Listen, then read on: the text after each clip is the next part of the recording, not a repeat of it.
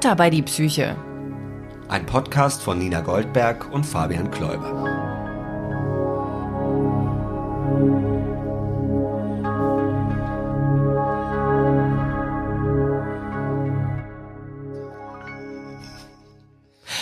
Hallo Nina, ich habe mich verzählt. Ja, du hast mir sehr missverständliche Handzeichen gegeben. Ja. Macht nichts. Jetzt sind wir drauf. Jetzt Wir sind- leuchtet der Button rot. Wir haben heute einen Ausflug gemacht. Ja, Wir sind nämlich in Neuwied. Gut aufgepasst, ja. Wir sitzen hier auf einer Probebühne des Kinder- und Jugendtheaters vom Theater in Neuwied, weil wir gleich zusammen was performen werden für die Zuhörerinnen und Zuhörer. Mhm. Nein, machen wir nicht. Wir haben heute einen ganz tollen Gesprächsgast. Es ist ein sehr guter Freund von mir, ein Regisseur, mit dem ich schon mehrfach arbeiten durfte. Und der erzählt uns heute seine spannende Geschichte. Welche? Das hört ihr gleich. Und ich möchte sagen, weil er diesen Satz so oft zu mir gesagt hat, sage ich jetzt, Martin, ich erwarte Topleistung.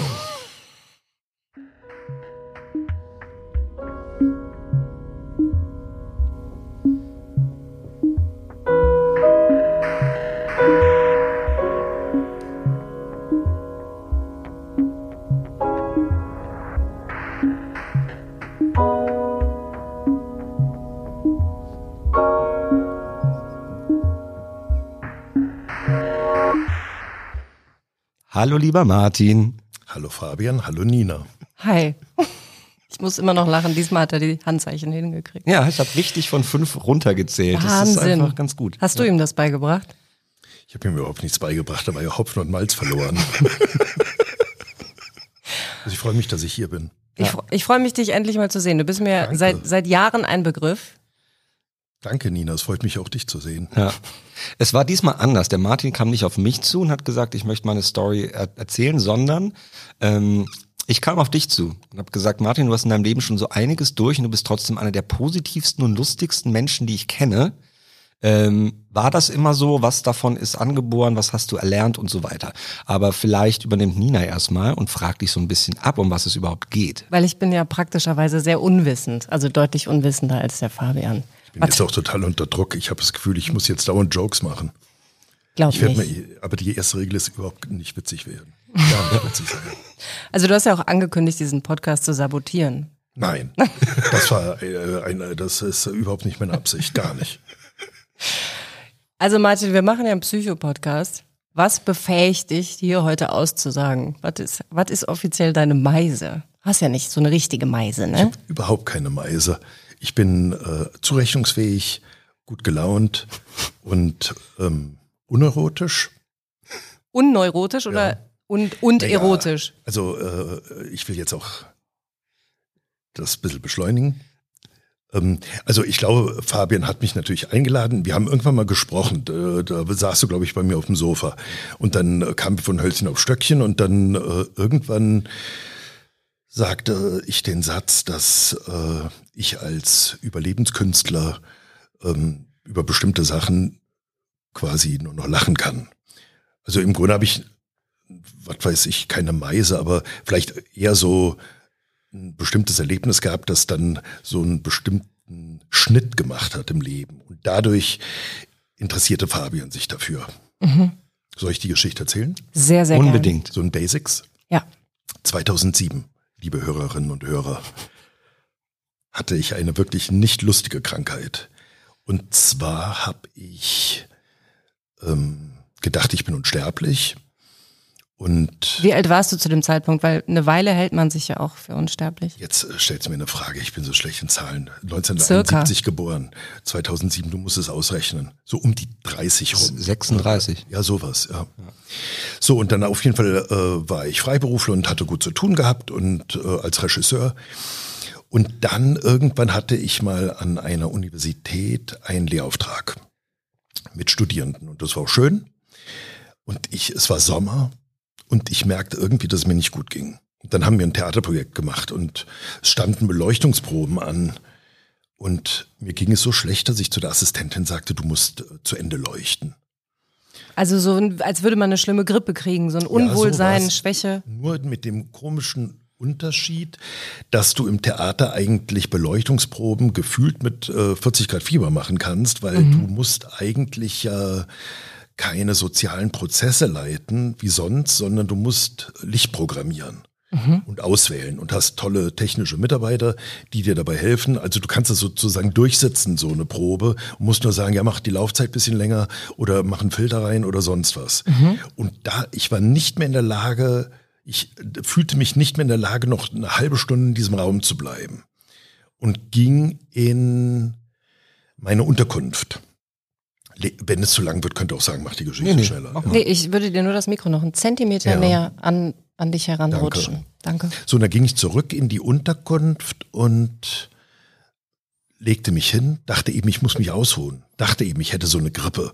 Aber da war so eine Unruhe in mir, das war irgendwie anders. Und die trieb mich auch dann ganz schnell wieder auf die Beine. Und ich hatte nur noch ein Ziel, ich will zu meinem Mann. Und das äh, war nicht weit weg in Darmstadt. Ich fuhr da irgendwie so eine Dreiviertelstunde und war dann dahin gekommen. Und dann kam mein Mann von der Arbeit, es war so gegen 8 Uhr, und dann wollte er irgendwas zu essen machen. Und dann kamen solche Bratgerüche aus der Küche. Mir wurde speiübel und ich äh, wollte überhaupt nichts von Essen wissen, war auch so ein bisschen nervös, kurz angebunden und bin früh schlafen gegangen. Über Nacht hatte ich mich so ein bisschen erholt. Am nächsten Tag schien ich so ein bisschen ausgeruht zu sein, aber schon bald wieder kippte das und ich war auch nicht mehr in der Lage, irgendwas wirklich konzentriert zu Ende zu machen. Eine Freundin rief an und wollte mit mir irgendwie nettes, äh, plauschiges Gespräch führen und ich äh, wimmelte sie ab, ich äh, mit barschen Worten, ich will nicht mit dir reden und lass mich in Ruhe und äh, sie beschwerte sich wirklich, wie redest du mit mir? Es war mir alles egal, ich habe aufgelegt. Ich war nicht mehr in der Lage, dieses Gespräch zu führen. Und dann wollte ich Wäsche waschen.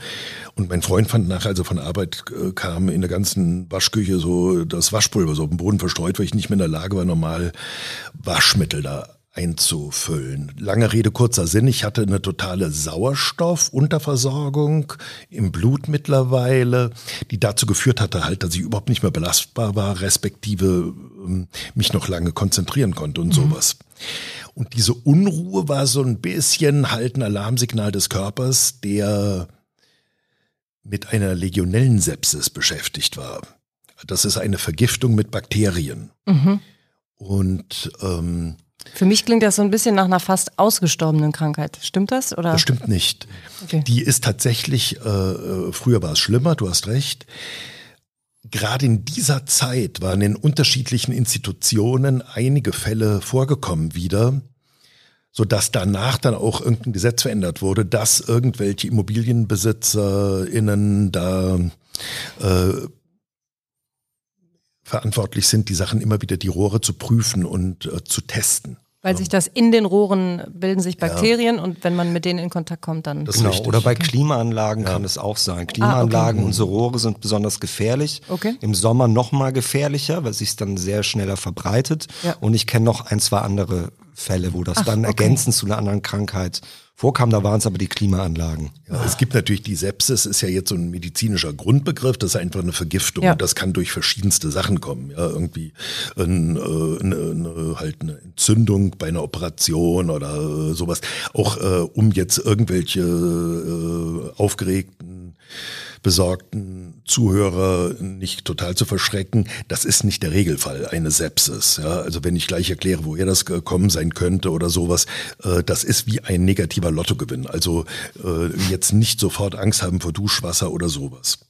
Der- Gut, das dass du das sagst. Es gibt ja auch Menschen, da rennt das Ja, offene also- Türen ein. Ja, genau, so Triggeralarm. Ja. Ähm, Und das ist tatsächlich, äh, das ist äh, halt so ein, wie ein negativer Lottogewinn. Ich kann dir kurz erklären, wie das kam. Und zwar war ich da eben untergebracht in der Universität in einem Gästehaus und das war ein bisschen marodes Gebäude. Überhaupt, warum kamen in dieser Zeit häufiger dann irgendwelche äh, legionellen Vergiftungen vor, weil das in einer Zeit war, wo plötzlich Sanierungsbedarf bei verschiedenen Anlagen und äh, Einrichtungen nötig wurden. Und bevor das dann auffiel und behoben wurde, kam es halt dann eben, dass in schmutzigen Rohren, jetzt in meinem Fall, sich dann halt Bakterien besser einlagern können, weil sie da nicht so schnell weggetrieben werden. Dann kam es noch dazu, es war Hochsommer. Dann kam es dazu, in diesem Lehrgebäude wohnten nicht mehr viele Lehrkräfte, weil das Semester sich dem Ende näherte. Also flo floss auch nicht dauernd das Wasser. Verschiedene Bedingungen haben jetzt dazu geführt, dass es eben dann zu der Konzentration dieser Bakterien kam. Und dann müssen auch noch bestimmte Typen von Bakterien auftauchen, die dann auch aggressiver sind als andere. Die habe ich dann bei einem fröhlichen Duschen morgens inhaliert. Und die führten dann zu einer Lungenentzündung und weil diese Vorgänge dann, das ist ja, ich muss das jetzt nicht physikalisch, medizinisch komplex erklären, wie die dann in Gewebe mhm. eindringen und sowas. Auf jeden Fall führt es plötzlich dazu, dass diese Bakterien mehr und mehr in alle möglichen äh, Regionen des Körpers ins Gewebe gelangen, wodurch es dann zu einer massiven Schieflage kommt, weil du dann eben plötzlich mit einer Lungenentzündung zu tun hast und weil andere Organe äh, befallen werden und, und, und, und, und. Lange Rede, kurzer Sinn. Bei mir kam es zu einem Multiorganversagen. Da stirbt man auch gerne mal dran. Ja. Und es war auch wirklich äh, mehr als äh, auf Messerschneide. Also war das dann vielleicht doch wieder ein kleinerer Lottogewinn, dass du überhaupt überlebt hast nach dem großen Negativgewinn? Ja. Also weil Multiorganversagen höre weil, ich fast nur in Zusammenhang mit Leuten, die dann nicht mehr sind. Nein, das kann man glaube ich so nicht sagen, weil okay. es gibt ja auch viel Intensivmedizin dann auch so, die sofort bereitgehalten wird, äh, ja. äh, wo das dann einfach kompensiert wird. Also okay. ich glaube nicht notwendig stirbt man da dran. Ja. Und äh, dann war das halt so, dass mein Freund von der Arbeit dann am nächsten Tag wieder nach Hause kam und lag mich halt völlig verkrümmt, irgendwie halb auf dem Boden, halb auf dem Bett liegend. Und ich war nicht mehr richtig ansprechbar und dann hat er mich ins Krankenhaus befördert und dann dachten die erst, ich hätte einen Herzinfall. Aber durch schnelle Tests haben die dann herausgefunden, der Typ hat halt eine massive Bakterienvergiftung. Mhm. Und dann wurde ich überführt in die Intensivstation nach Mainz, weil dort eine für Vergiftung spezialisierte Abteilung war oder ist noch. Und weil die sagten, wir können ihn hier nicht äh, überbrücken. Wir haben hier nicht genug äh, Equipment und Know-how und so weiter, weil es sehr, sehr massiv war. Dann wurde ich mit dem Krankenwagen rübergefahren und sie meinten halt zu meinem Mann, es könnte sein, dass er es gar nicht schafft. Mhm. Hoffentlich, wenn er es schafft, ist er nicht zerebral total geschädigt, weil durch mhm. die Sauerstoffunterversorgung könnte sein Gehirn auch sehr stark geschädigt worden sein. Also du warst im Koma in der Zeit? Ich war ins künstliche Koma versetzt worden, damit der Körper halt entlastet ja. wird. Ja, und dann kam ich dann eben nach Mainz. Ich habe natürlich dann ab einem bestimmten Punkt nichts mehr mitbekommen. Ja. Ich habe mich erst, als äh, ich da irgendwie ins Krankenhaus befördert werden sollte, noch so komisch panisch gewehrt. Was soll denn das? Was soll denn das? Weil auch das konnte ich jetzt rational nicht mehr so richtig alles verarbeiten. Aber das ist so deine letzte bewusste Erinnerung, dass du ins Krankenhaus sollst? Die letzte Erinnerung ist eigentlich, da haben die mich in so einen Rollstuhl gesetzt und fahren mich da durch das Krankenhaus durch und ich war in irgendeinem Aufzug mit irgendeinem Pfleger und mit meinem Freund. Und äh, ich sagte nur zu meinem Freund, ich glaube, es war doch gut, dass ihr mich ins Krankenhaus gebracht habt. Ich merkte, irgendwas ist hier jetzt nicht so äh, richtig, weil es war so eine Aufregung überall. Ja, ich dachte, also scheinbar war es doch gut, dass ich hier bin. Das ist die letzte Erinnerung, die ich hatte. Ja. Und dann war ich erstmal weg für sechs Wochen. Hossa. Ja. Und das, weil man kennt ja solche Leute sonst nicht so, wie ist es aus dem Koma aufzuwachen? Das ist ja nicht so wie in der Seifenoper, dass man die Augen aufmacht, man ist noch genauso frisch rasiert, wie man sagt, ach, ich bin wieder da. Ich kann mir ja. vorstellen, dass das äh, ganz anders abläuft. Das ist total richtig. Äh, und tatsächlich ist dieses Aufwachen aus dem Koma das Schlimmste, was ich in meinem Leben erlebt habe. Weil man nennt das, glaube ich, Aufwachsyndrom. Das heißt, du warst ja sechs Wochen in meinem Fall äh, runtergedimmt, ganz das Bewusstsein ausgeschaltet. Und der Vorgang, dass der Körper dann wieder bootet quasi, ist so eine krasse Herausforderung für den Organismus, aber auch das Bewusstsein. Du musst wieder überhaupt, und gleichzeitig hast du noch einen sehr massiven Entzug, körperlichen Entzug von Betäubungsmitteln. Und das findet alles gleichzeitig statt. Also du wachst auf, was sehr kompliziert ist, weil der, das Gehirn zum Beispiel gar nicht so einen Rhythmus hat von Wachschlafen, weil du auch teilweise ja noch so krank und schwach bist, dass du dann auch in Halbdösen fällst, in Träume gerätst und dann wieder wach wirst, aber du weißt gar nicht, wo es oben und unten. Und dein Bewusstsein kann noch nicht stabil wahrnehmen. Du bist nicht jetzt frisch wach, wie wir hier jetzt mhm. sitzen, mhm. Sondern du kippst halt ständig. Und du kannst ja auch noch nicht so gut Sachen behalten. Zum Beispiel muss es auch sehr angestrengt gewesen sein für meine Leute, die mich äh, sehr toll umsorgt haben. Erstmal mit mir gemeinsam wieder da zu sein, weil ich wohl die halbe Zeit immer dieselbe Scheiße geredet habe. Ja? So, ich weiß nicht was, aber äh, ich kann jetzt, äh, waren irgendwelche Phrasen, also wie das halt so ist. Man kann das ein bisschen vergleichen mit der Desorientierung von dementen Menschen, die halt permanent irgendwas reden, mhm. aus einer Unruhe und dann aber es wieder vergessen im nächsten Moment. Und das ist, kann man tatsächlich ein bisschen vergleichen, weil das, was man da lebt, ist so, wird mit Psychose sehr stark verglichen, weil du halt einerseits imaginierst, und auf der anderen Seite ein totales Orientierungsproblem hast. Und das führt halt zu so einem Gefühl, du lebst in einem Horrorfilm. Das ist sozusagen die Empfindung, die damit verbunden mhm. ist. Ich hatte in meiner Jugend als Altenpfleger Zivildienst gemacht und hatte viele Leute erlebt, die so mit Demenz äh, belegt waren, die in dieser totalen Unruhe sind, weil sie überhaupt nicht wussten, was läuft ja gerade. Ja? Mhm. Wo bin ich? Ich gehöre hier doch gar nicht hin und gleichzeitig habe ich das Gefühl, das ist etwas, in das ich hineinprojiziere. Die wollen mir was tun. Die wollen bedrohen mich. Mhm. Äh, äh, die wollen mir irgendwelche Sachen in den Mund stecken, ja, Medikamente oder sowas. Und das empfindest du als totale Bedrohung. Vor allem warst du ja auch kerngesund vorher. Mhm. Das, ähm, du konntest dich auf deine Sinne verlassen. Das heißt, auf einmal wusstest du ja selber wahrscheinlich nicht mehr, was ist real, was nicht, was passiert hier gerade. Richtig.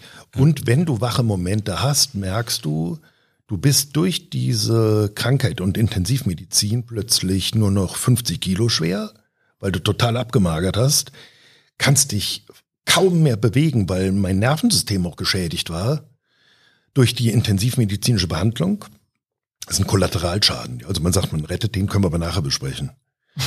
Und dann äh, musst du das ja auch quasi erstmal realisieren, weißt aber gar nicht, woher das kommt. Natürlich sind die Pflegerinnen, Pfleger, Ärzte, Angehörigen angewiesen, auch wie bei einem dementen Mensch, dir immer die Wahrheit zu sagen. Bloß keine Spielchen spielen und sagen, ja, ja, der Weihnachtsmann kommt gleich, ja, weil du könntest es glauben. und äh, sondern immer zu sagen, du bist hier im Krankenhaus, du hattest das gehabt, es ist jetzt ja so und so viel so und so viel, so viel Uhr, damit das Gehirn wieder auf Spur kommt. Mhm. Ich, ich habe von oben bis unten äh, Gänsehaut. Ja. Und dann, äh, das war wirklich die schlimmste Zeit meines Lebens, weil ich dachte wirklich, ich bin in einem Folter-KZ, sage ich jetzt mal so plakativ, ja. Und ich habe auch so zwei kleine traumatische Momente noch gehabt, die ich dann wahrnahm, als ich dann später wieder quasi in Freiheit war. Und ich lebte damals in Berlin noch und war einmal in einem thailändischen Restaurant und irgendwann kommt eine Bedienung und äh, will fragen, ob es mir schmeckt. Ja, die hatte sich halt an der linken Seite so ins Bild gespielt und guckt dann so schnell zu mir rüber und sagt, alles äh, in Ordnung bei Ihnen. Und das war halt so wie plötzlich eine Pflegekraft plötzlich in dein mhm. Gesichtsfeld ganz nah an dich rankommt und fragt dich was. Was dich aber eher aufschreckt, weil du vielleicht gerade im Dämmerzustand warst. Und das war, fand ich so bedrohlich, dass plötzlich jemand bei mir ist und redet zu mir über Sachen, die ich überhaupt nicht verstehe bedeutet mir aber auch gleichzeitig, dass er Handhabe über mich hat und äh, ich in deren, in Anführungsstrichen, Gewalt bin. Und da habe ich in diesem thailändischen Restaurant richtig aufgeschrien, weil ich plötzlich dachte, ich habe ein Flashback in einen Albtraum, aus dem ich raus war. Mhm. Und dann war das noch was anderes, das spielt jetzt aber keine Rolle. Und äh, das war was ähnliches. Aber das wird jetzt redundant. Und dann, ähm, und dann war das aber auch teilweise Gutes zu erleben, weil dadurch äh, konnte man das dann auch begreifen, was das doch war. Mhm. Ja. Und man hat es teilweise auch verdrängt, weil man hatte dann, als man dann wieder Bewusstsein hatte, kam ich gleich in eine Reha-Klinik und da hatte man genug zu tun gehabt, wieder zu gucken, dass Muskulatur wieder gestärkt wird und so weiter und so weiter.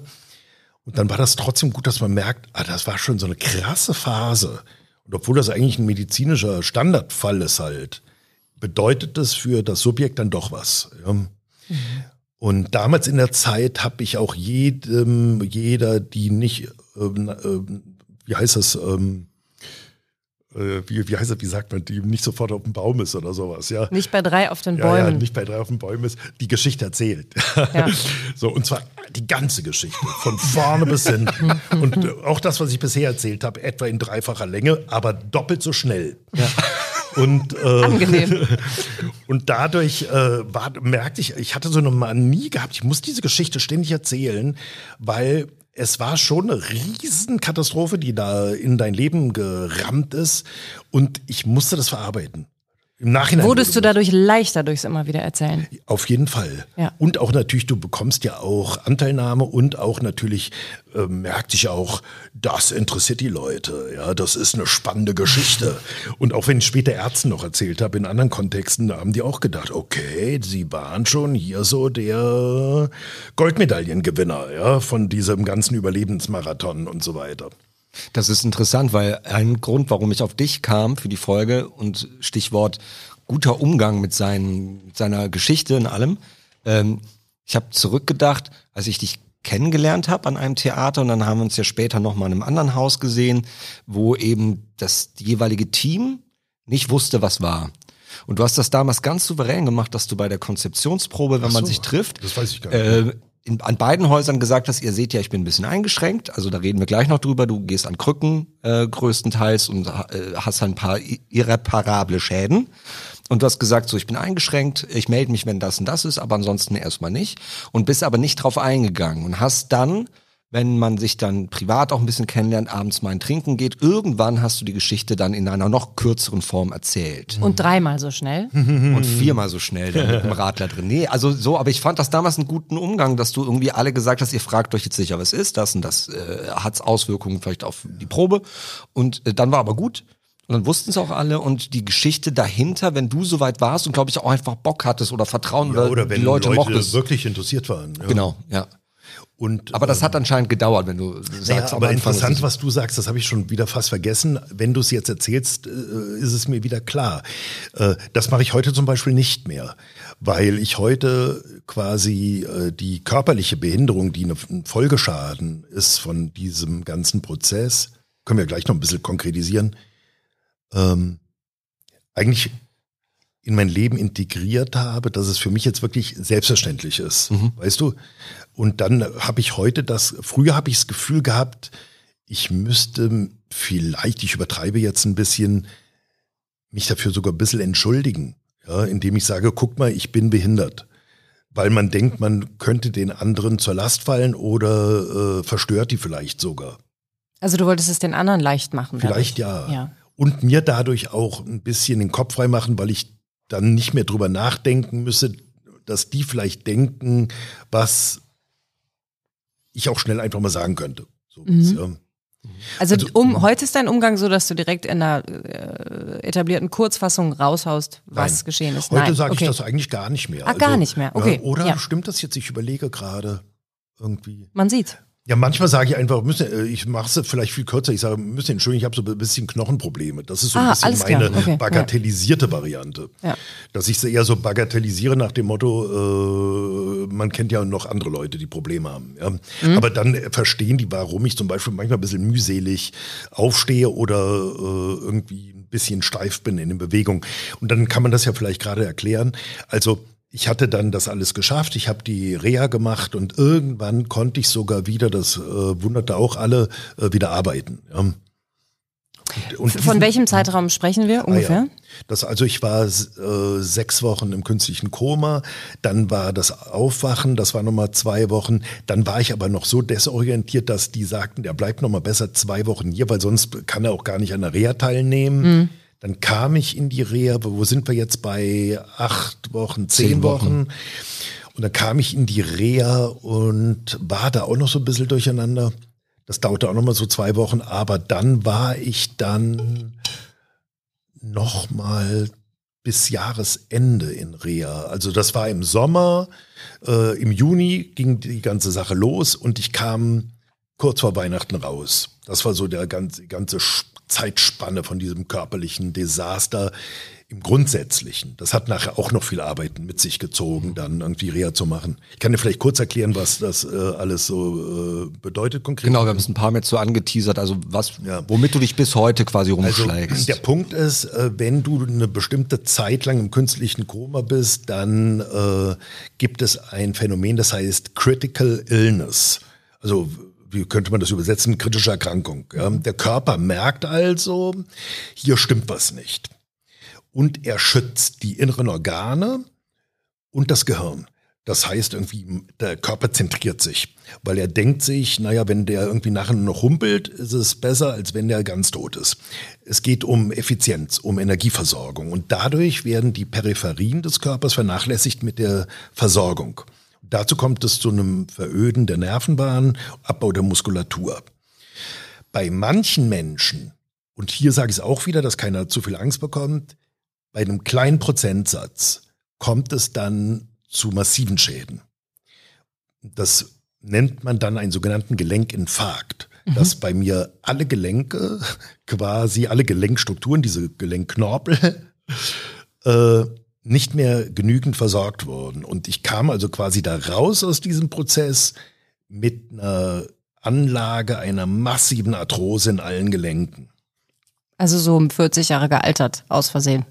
Das kann man wirklich sagen. Ist wirklich richtig. Also man sagt heute konkret, dass meine Gelenke im Status eines 80-jährigen Menschen sind. Heute bin ich 51. Aber den Status halten die seitdem, die Gelenke. Also natürlich wirst du auch in echt älter, aber es ist dann, hat quasi sein Level also das gehalten. Ist ein sehr komplexes Thema. Okay, äh, Hilfe. Äh, und hier, äh, also dass die Leute es wissen, dann hatte ich dann auch Operationen gehabt an Gelenken teilweise, das mache ich jetzt aber nicht auch im Detail, das ist ja langweilig.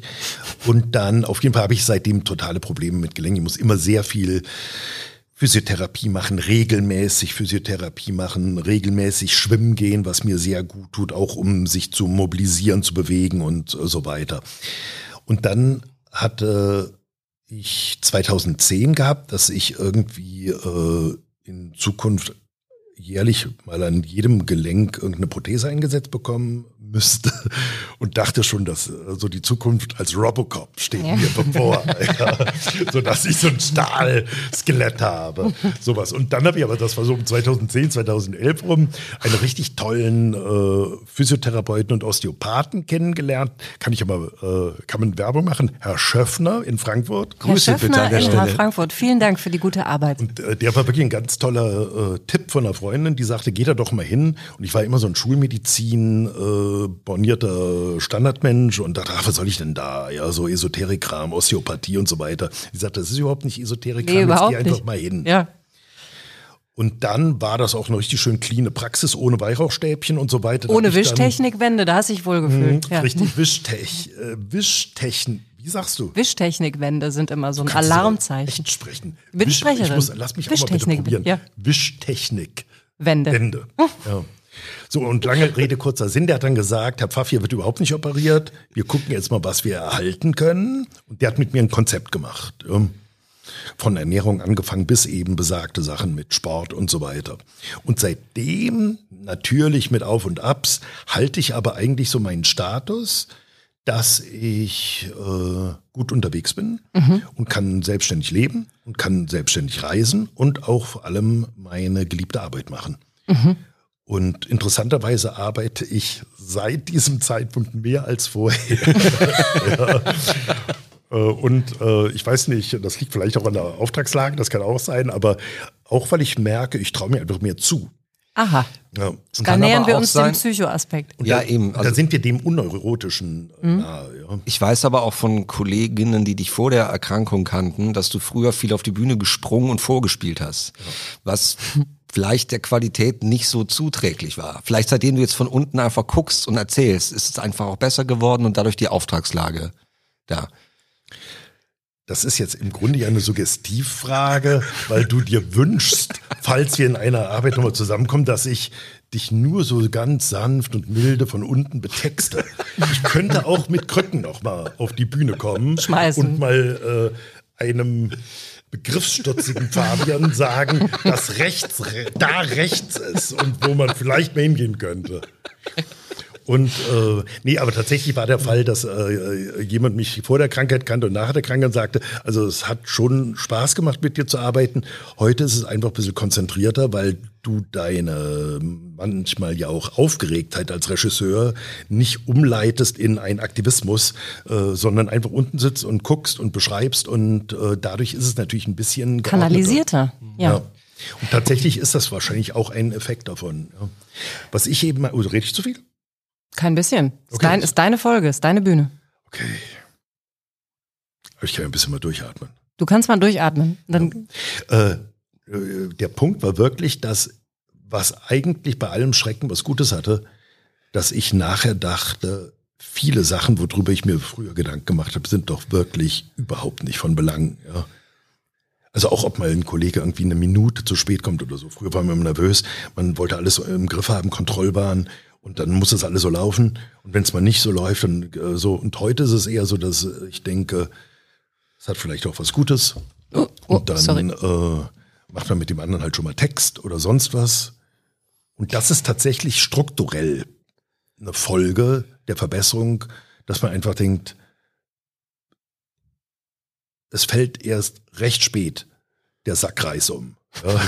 Ist das jetzt ein wahnsinnig komplexes Sprichwort, was ich hier noch. Äh das ist eine wahnsinnig, wahnsinnig wahre Wahrheit, vermutlich. Und aber also, so wie ich dich jetzt erlebe, bist du ja wirklich, also Fabian hatte dich schon so angekündigt, aber bist ja wirklich wahnsinnig positiv und zugewandt. Aber hat es, war das von Anfang an so oder gab es eine Phase, wo du, also in der Reha warst du da auch schon so guter Dinge? Also was ich sagen will, ich, mein Kopfhörer zickt gerade rum, das hat mich aus dem Konzept gebracht. Also gab es irgendwie ein krasses Down?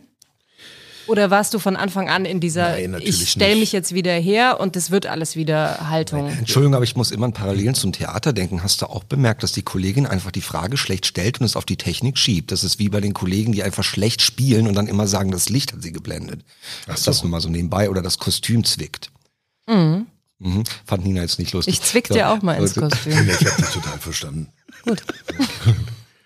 Äh, also es gibt natürlich unterschiedliche, äh, wie heißt es jetzt, Phasen. Und natürlich hast du völlig recht. Also wenn du irgendwie 50 Kilo wiegst, merkst, äh, hinter deinem Rücken haben deine Verwandten die ganzen Jobs abgesagt.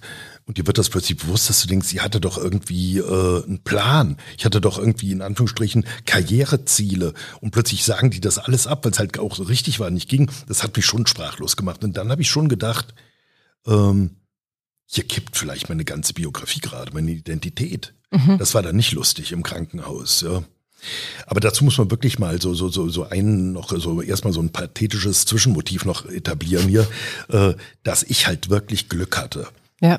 Also ich erwachte aus dieser Phase und ich hatte kein Identitätsproblem. In dem Sinne, mein Leben war vorher sinnlos und ich hatte kein äh, Selbstwertgefühl und habe irgendwie was irgendwie äh, ziellos und äh, traurig und ähm, hatte keinen Sinn im Leben empfunden, sondern das eben gar nicht, sondern durch meine Arbeit habe ich immer ein totales Moment von Erfüllung erlebt und äh, Beglückung und war sehr bei mir.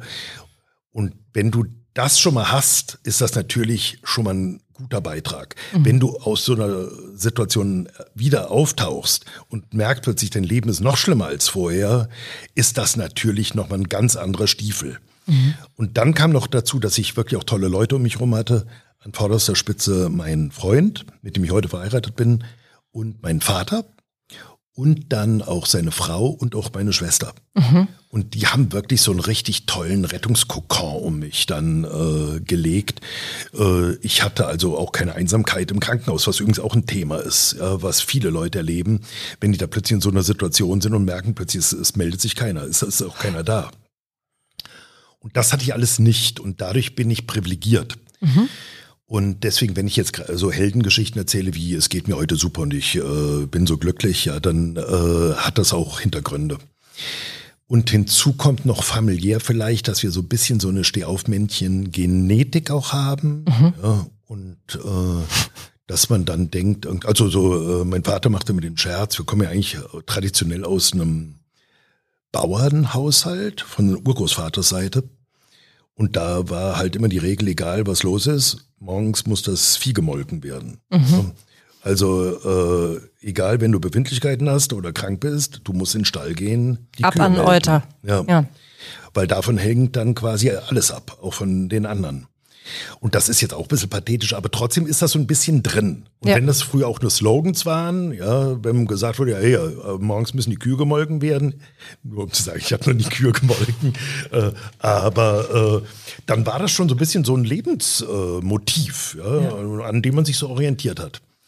Und ähm, dann gibt's natürlich ganz viele tolle Geschichten, als nämlich ich hörte, dass ich sagte, was ist denn da los und so weiter. Und dann ähm,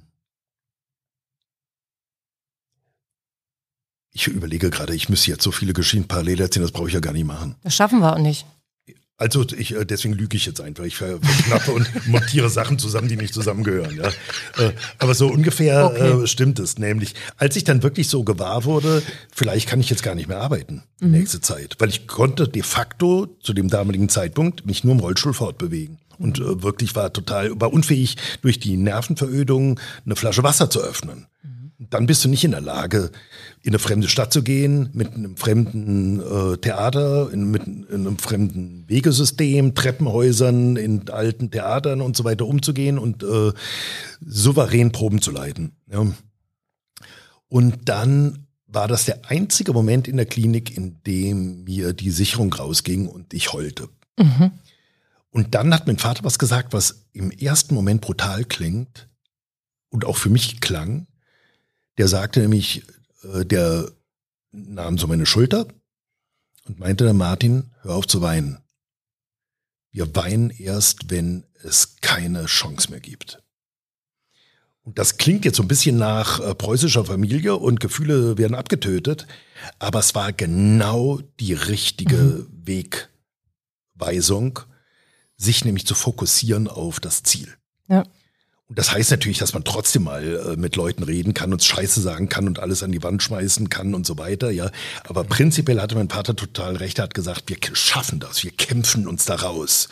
Und das war schon toll, weil das war für mich auch so ein Ding, dass ich dachte, ich will's ja auch. Ja, ah, da geht's lang, wusstest du dann ja. wieder. Ja, okay. Und das war nämlich dann toll. Ja. Und dann ging's so äh, Schritt für Schritt weiter mit der Rehabilitierung. Was mich auch interessieren würde, Stichwort Erinnerung, das ist jetzt 15 Jahre her. Mhm. Das heißt, du kennst dich ja jetzt natürlich in deiner, in deinem aktuellen Denken, kennst du dich ja als Mensch mit Handicap. Mhm.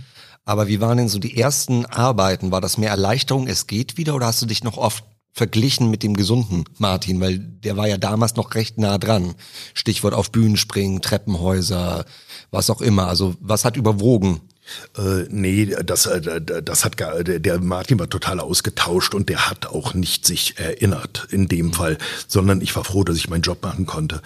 Und die erste Produktion, das war nämlich so, dass äh, eine Produktion vielleicht wieder stattfinden konnte am Theater Regensburg.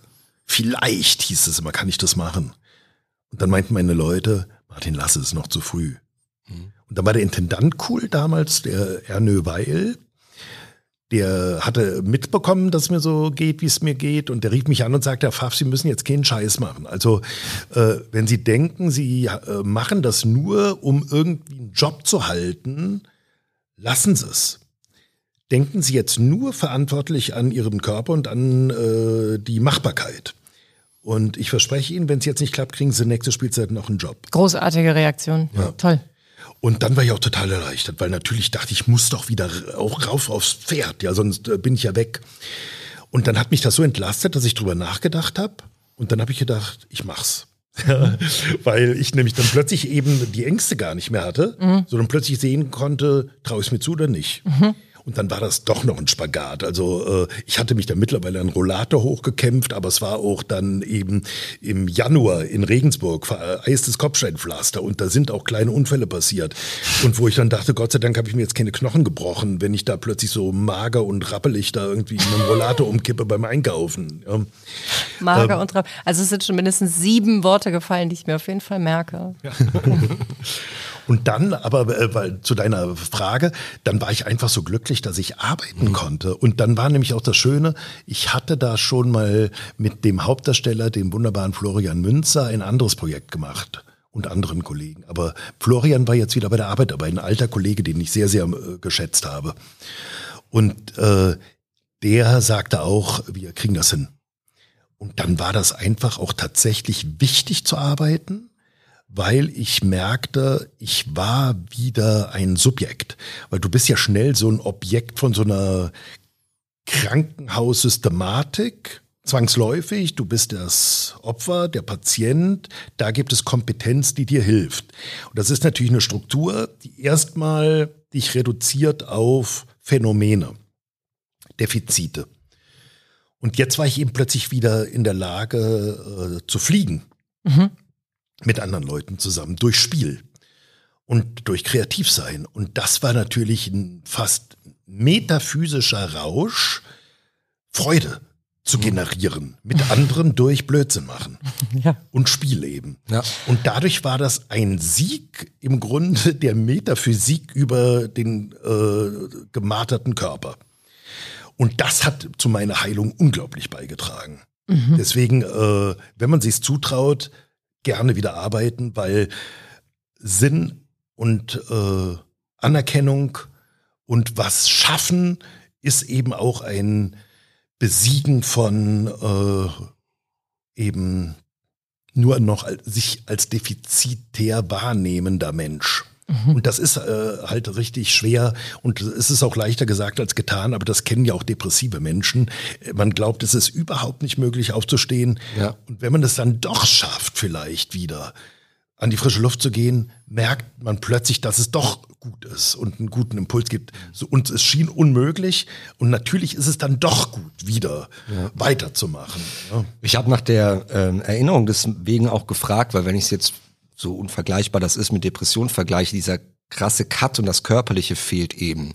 Also wenn ich in der Depression drin bin und zurückkomme, ich vergleiche mich permanent mit dem gesunden Fabian.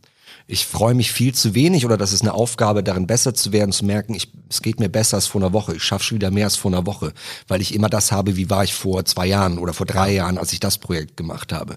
Weil eben es nicht diesen klaren Cut gegeben hat durch irgendeinen Unfall oder Koma, mhm. sondern es ist immer noch so verwandt, dass, dass man, dass ich, nicht man, ich mich ganz oft äh, quasi unten halte von der Stimmung, weil ich mich permanent in einem Vergleich sehe. Ja. Mit der besten Version, die es von dir genau, je gab. Genau. Klasse. Ja. Und das ja. ist, glaube ich, eine Sache, die ist echt äh, wichtig zu bemerken, weil in meinem Umfeld sind doch schon einige Leute mit Depressionen erkrankt. Ja? Und wenn ich diese äh, Schicksale sehe, dann, wie soll ich das jetzt sagen, sehe ich, nee, ich sag's einfacher, ich bin heilfroh, dass ich keine psychische Erkrankung habe, weil mein Körperscheiß ist halt äh, konkret sofort zuordnen, zuordnen.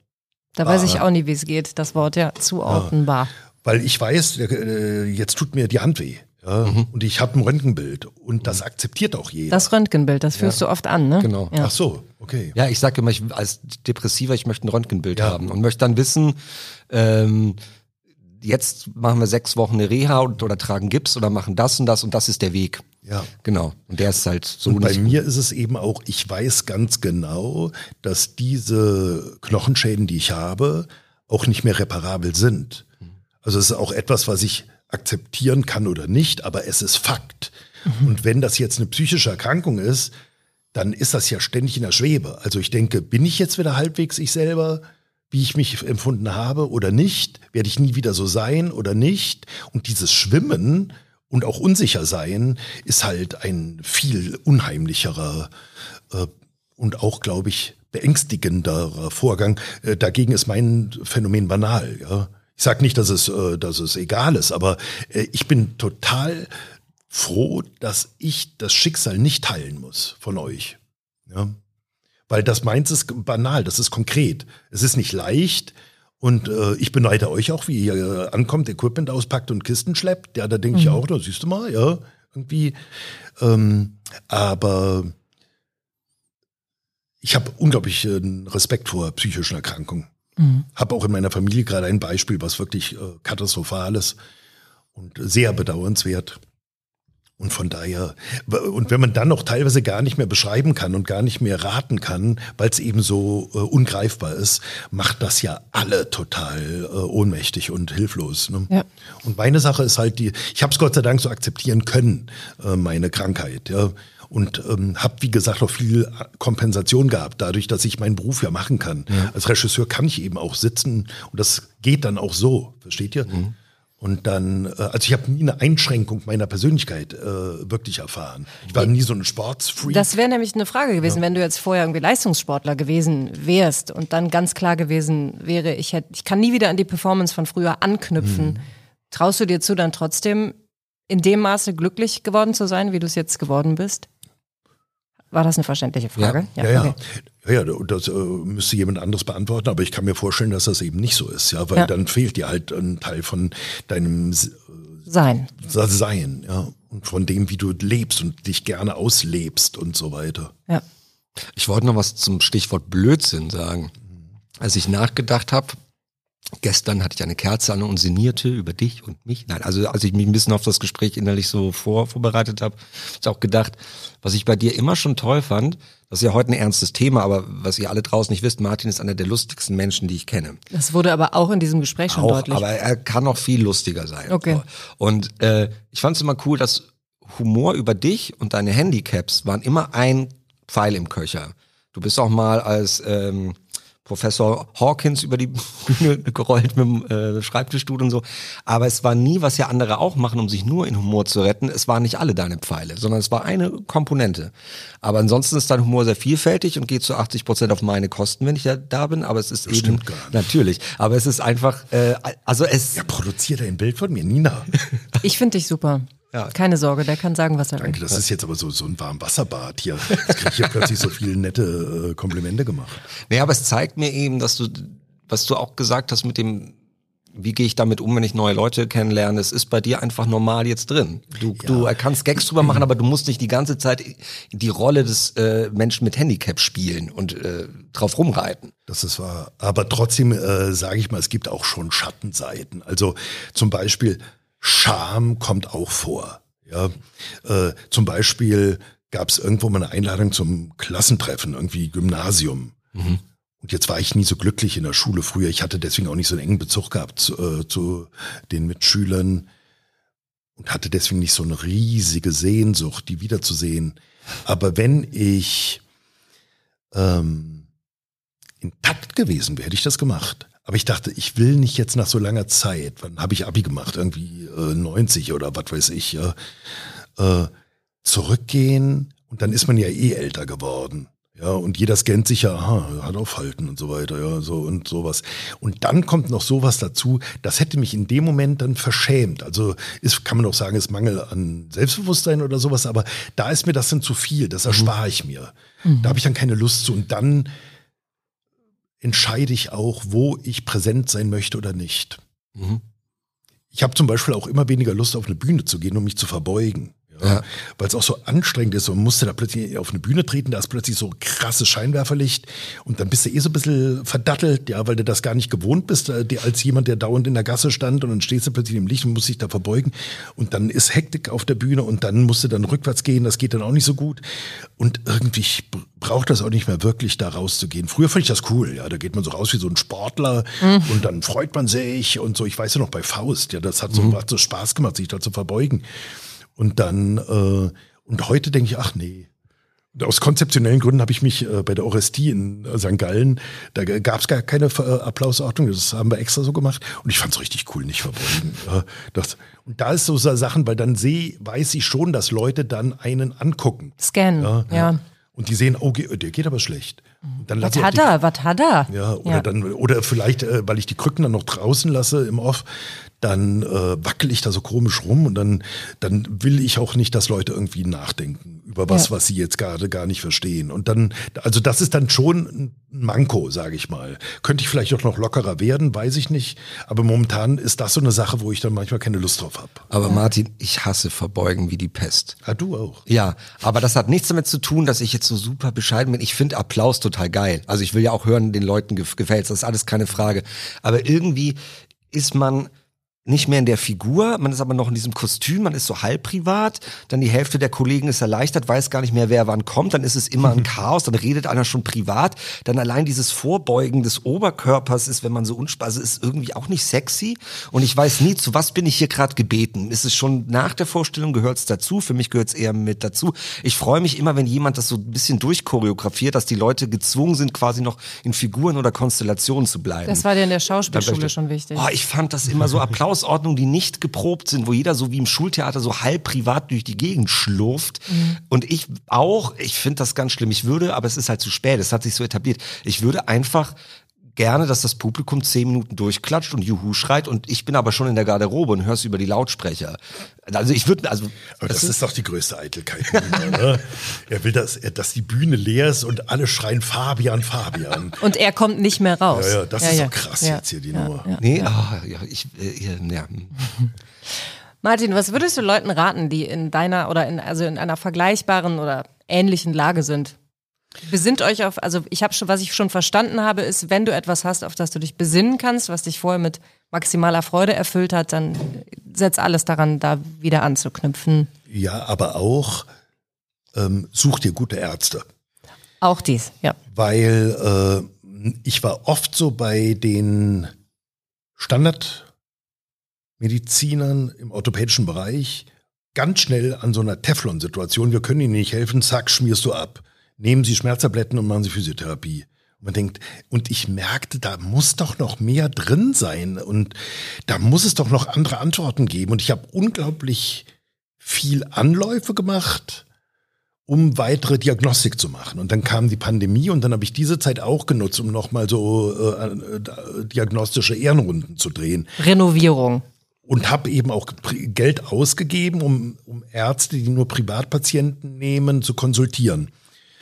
Und die haben mir tatsächlich dann nochmal neue Türen aufgemacht. Mhm. Also wenn du merkst, da sind noch irgendwelche Fragen offen und du hast den Glauben selber noch nicht aufgegeben, respektive du bist noch im, auf See und denkst, äh, ich brauche noch Antworten, äh, sich weiter Leute suchen. Mhm. Weil, äh, und zwar meine ich das gar nicht irgendwie esoterisch, sondern hochgradige Kompetenz.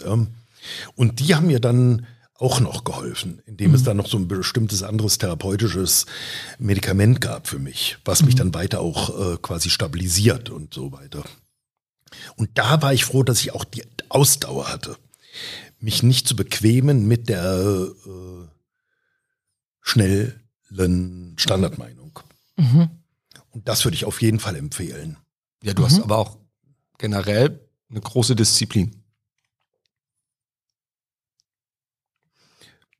Nicht? Ja, du meinst, dass man das dann so. Naja, das regelmäßige Spin, äh, Schwimmen. Äh, Spinnen, Schwimmen. Spinnen. Schwimmen. Am Spinnrad sitzt am, am der Spinnrad. Martin. Der Martin sitzt sehr viel am Spinnrad, macht alle Kostüme selbst. Das ist auch, auch, auch, auch deswegen ist die Auftragslage in die Höhe geschossen.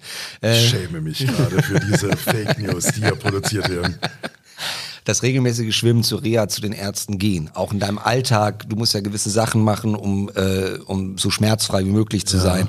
Ähm, ist für dich vielleicht schon normal, aber Disziplin ist doch auch ein Faktor in deiner Geschichte. Ja, äh, ich bin ja jetzt auch nicht immer irgendwie äh, Rocky, ja, sondern äh, ich habe ja auch meine faulen Zeiten, wo ich dann aber sofort merke, die Rechnung kommt zurück. Ja?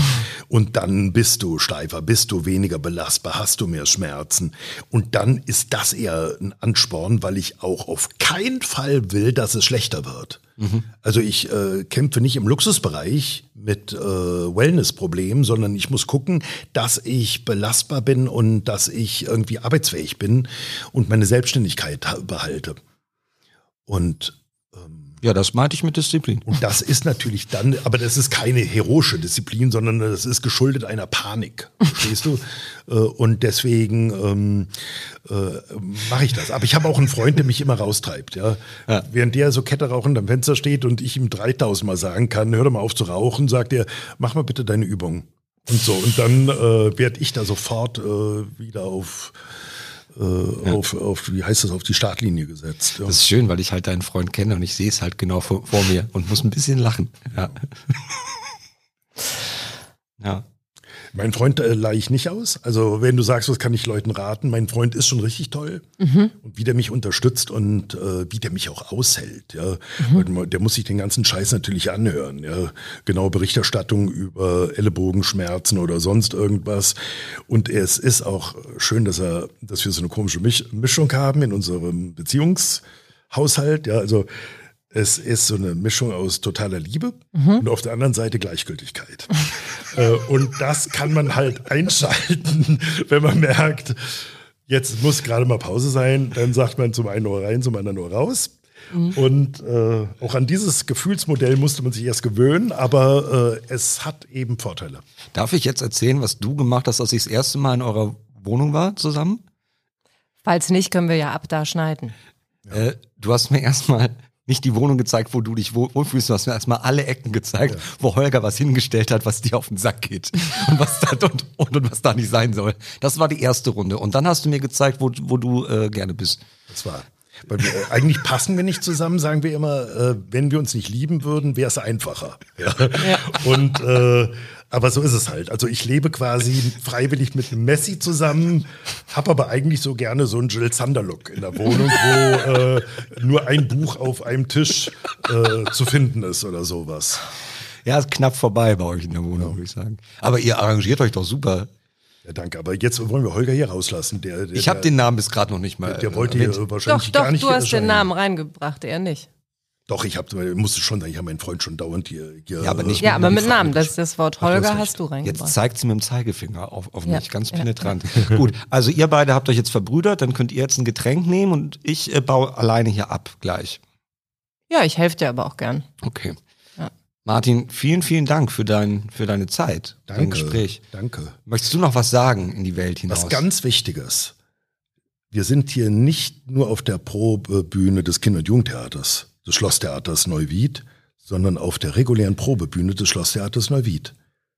Und wir produzieren gerade Fassbinders Angstessen ah. Seelauf mit dem Premierentermin vom 20. Oktober 22. Das Guckt. ist bestimmt sehenswert, wenn man Interesse hat an Theater. Ja, kommt ja. vorbei. Wir kommen nochmal. Wir fahren nochmal genau. die schöne Rheinstrecke. Ist die Zeit hier schon rum, oder was? Wenn du noch was sagen willst, wir können auch noch. Nö, ist eigentlich, eigentlich haben wir es gesagt. Ich fand es jetzt recht rund. Nina hat auch während der Aufzeichnung ihre Hose ge geöffnet und ich wusste nicht, ob es an dem Besuch beim Bäcker lag, wo wir vorher waren, oder weil der Martin so schön ist. Beides. Beides. Na gut.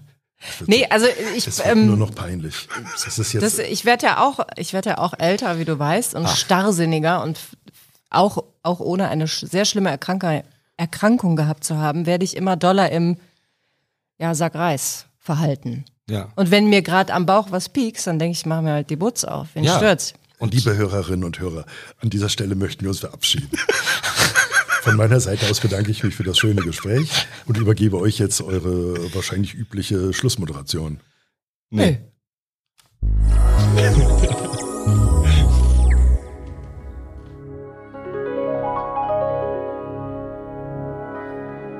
Butter bei die Psyche ein Podcast von Nina Goldberg und Fabian Kläuber.